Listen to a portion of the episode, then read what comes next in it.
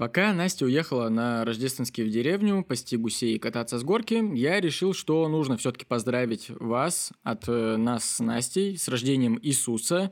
Именно поэтому я не придумал ничего более умного, чем спиздить часть последнего бонусного выпуска, в котором Настя рассказывает про сказки братьев Грим, и даровать эту часть народу.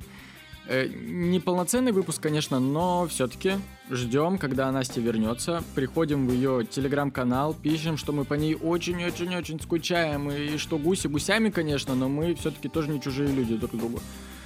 Поэтому давайте вместе послушаем, э, что же на самом деле имели в виду в своих сказках братья Грим.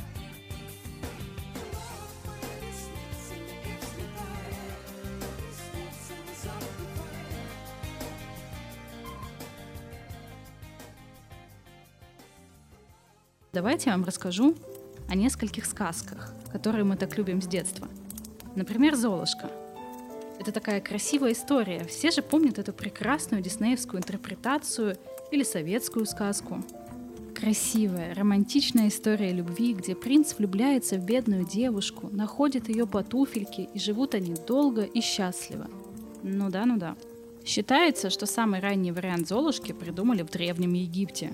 Прикиньте, Пока прекрасная проститутка Фадори скупалась в реке, орел украл ее сандалию и унес фараону, который восхитился маленьким размером обуви и в итоге женился на шлюхе. В итальянской интерпретации все еще хуже.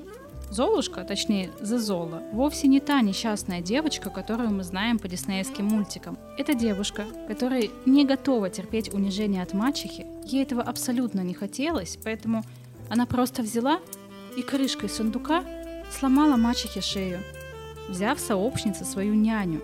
Няня подсуетилась и стала, собственно, для девочки второй мачехой. Вдобавок, у нее еще оказалось шесть злобных дочерей. И избавиться от всех разом, ну, абсолютно никак не получалось. Но тут вмешался случай. Однажды девушку увидел король и влюбился в нее. Зазелу быстро нашли слуги его величества, но она сумела сбежать. Обронив, нет, не хрустальную туфельку. Это была такая самая настоящая, грубая галоша с подошвой из пробки. Ну, просто именно такие тогда носили женщины. И, собственно, дальше-то все нормально. Розыск, свадьба. Так убийца мачехи стала королевой. Е, такие дела. Спустя 61 год, после итальянской версии, сказку выпускает Шарль Перо – и именно она стала вот этой вот основой всего ванилизма современных интерпретаций. Правда, в сказке «Перо» девочке помогает не крестная фея, а мать-покойница. И такое бывает. А вот братья Грим тоже по-своему интерпретировали сюжет Золушки.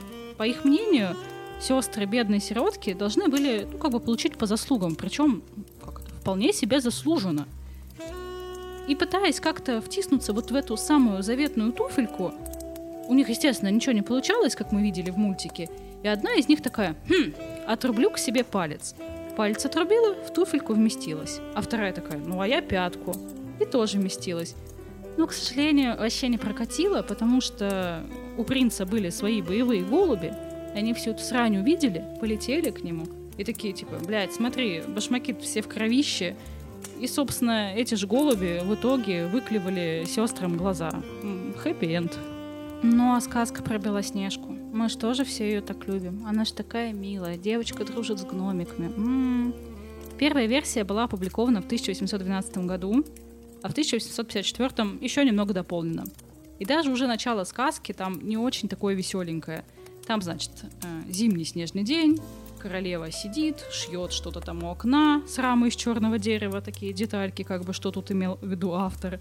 Случайно колет иголкой палец, роняет три капли крови и такая, ой, вот родилась бы у меня девочка, белая как снег, румяная как кровь и чернявая как черное дерево. Блять, Белоснежке было всего 7 лет, когда охотник отвел ее в лес по приказу этой злой мачехи, чтобы вырезать девочке легкие и печень. И это, блин, это жутко. И вот там реально у мачехи ехала крыша, потому что она представляла в своей голове, как она ест эту печень, легкие и сердце Белоснежки. Но она ошибалась, всего этого не было, и она с каждым разом пыталась придумать все более и более изощренные способы убить ее. Удушающий шнурок для платья, ядовитый гребень и то самое отравленное яблоко, которое таки сработало. И еще интересно то, что сама мачеха тоже была наказана, потому что когда принц спас Белоснежку, и мачеха решила сходить к ним на свадьбу, они надели на нее раскаленные железные башмаки и заставили танцевать, пока Таня упадет замертво. Вот такая сказочка. Следующая сказка настолько жестокая, что ее нету даже в некоторых адаптивных сборниках. Можжевеловое дерево она называется. В чем замес? Злая мачеха, королева, предлагает пасынку яблоко. И для того, чтобы взять его, мальчик должен залезть в сундук. И когда он открывает сундук, мачеха отрубает ему крышкой голову. И она такая, блядь. Желая замаскировать это преступление, она привязывает голову мальчика к телу платком. Но вскоре голову сбивает ее собственная дочь, которая теперь уверена, что это как бы она его убила. И королева с дочерью придумывают хитрый план. Они готовят из тела мальчика кровавый пудинг и подают на ужин королю. Угу. Однако душа мальчика превращается в птицу и, движимая местью, бросает мачехе на голову большой камень, который убивает ее на этом самом месте. Такие дела. А, кстати, вы заметили одну интересную деталь? Посмотрите внимательно на все эти сказки, что их объединяет. Вам не кажется странным, что все злые персонажи – женщины? Значит ли это, что братья Грим были женоненавистниками? Не совсем. Давайте разбираться. Народная сказка, как я уже говорила, это такое явление древнее и гуманизмом не отличается. Плюс э, какое время было не очень хорошее. Реальность бытия достаточно жестокая, э, постоянные средневековые неурожаи, голод, поэтому что тут говорить, каннибализм в целом дело обычное, оно прям происходило здесь и сейчас. Детей в лес выгоняли на верную гибель тупо потому, что их было не прокормить. Ну, прям тяжело было. А тут еще междуусобные войны, всякая вот эта вот раздробленность э, на маленькие германские княжества. И понятное дело, что тогда любой человек, который пришел, мог оказаться врагом. Да и просто в традиционном обществе всякий чужак, даже из соседнего города, вот это «Эй, ты что там на моем районе делаешь?» воспринимался с опаской – это и сейчас так, на самом-то деле. А если этот чужак, к тому же еще и женщина, в мире, где женщине как бы надо дома сидеть, и самое многое, что она может сделать, это во двор выйти, то тут как бы все логично. Если мы видим чужую женщину, которая пришла не пойми откуда, скорее всего, она ведьма и замыслила какую-то очень злую поганую аферу. Традиционно в то время женщине надо было быть скромной, кроткой, оберегать вот это вот семейный очаг, никому не перечить, ну, в общем, вся вот эта вот хуета. Ни родителям, ни супругу, никому.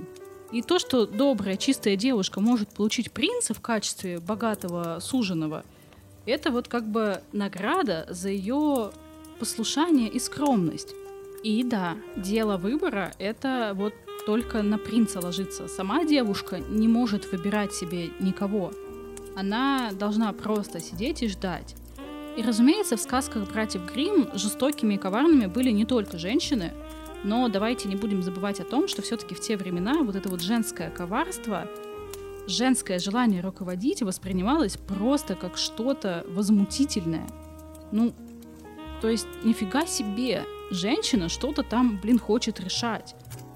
Нет, так дело не шло, поэтому все женщины, которые хоть как-то пытались, ну, скажем, современным языком проявиться, изображаются в сказках как э, злые, плохие тетеньки.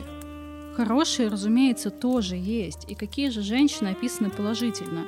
Это как раз-таки вот те самые девочки, которые живут в патриархальном измерении, которые преданы своим мужьям, которые услужливы своим братьям, это дочери любящие. Иначе говоря, это те, которые полностью сопутствуют своим мужчинам и вообще никак не претендуют хоть на какую-то роль. Есть такая точка зрения, что в сказках братьев Грим столь много злых мачех, а отчимов, собственно, нет, говорит о женщинах вообще-то не очень плохо, а вовсе даже наоборот хорошо. И вы сейчас такие, чего, почему? Ну, сами смотрите. Типа, ужасное время, средневековье. И если женщина осталась вдовой с детьми, то она при малейшей возможности выбора искала себе такого спутника, который мог бы заменить ее детям отца. А что делали мужчины, которые теряли своих жен? Им вообще было похуй. Им надо было найти себе бабу. А то, что она там не любит их детей, ему вообще насрать. Ему надо, чтобы она, вот знаете, варила ему кашу, и все. А, с детьми, да вообще пофигу. Типа, женское дело, пусть и разбирается, я в этом участвовать не буду. И, собственно, вот тут могли попадаться плохие женщины. Опять-таки, может, они не были плохими, может, они просто заебались ему, блядь, кашу варить, и поэтому отыгрывались на его детях. А тут как бы у нее еще и свои есть, и она, разумеется, вот в этой ситуации, где мужик со своими детьми ее абьюзит, выберет себя и своих детей. Короче, вот вся эта история с женскими персонажами братьев Грим действительно очень интересная, и так получилось не потому, что они реально мизогонички, а потому что сказки — это все таки дух времени. И то время, в которое они передавались, было вот таким несправедливым к женскому населению.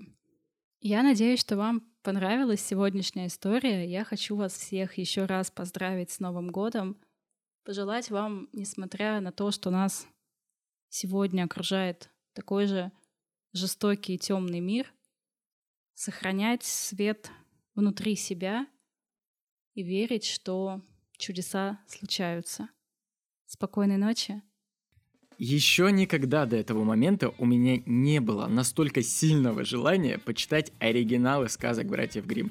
Ну и, разумеется, я не могу не воспользоваться поводом и не сказать, что если вы вдруг очень сильно скучаете по Настиным историям, то вы можете получить доступ к десяткам часов бонусных выпусков, которые вам обойдутся дешевле, чем поездка на такси, и вот как раз вы, слушая их, дождетесь, пока Настя догуляет своих гусей, вернется в город и порадует нас новой историей новой акулы пера. Ну, а мы с вами, как обычно, очень скоро услышимся и счастливого Рождества!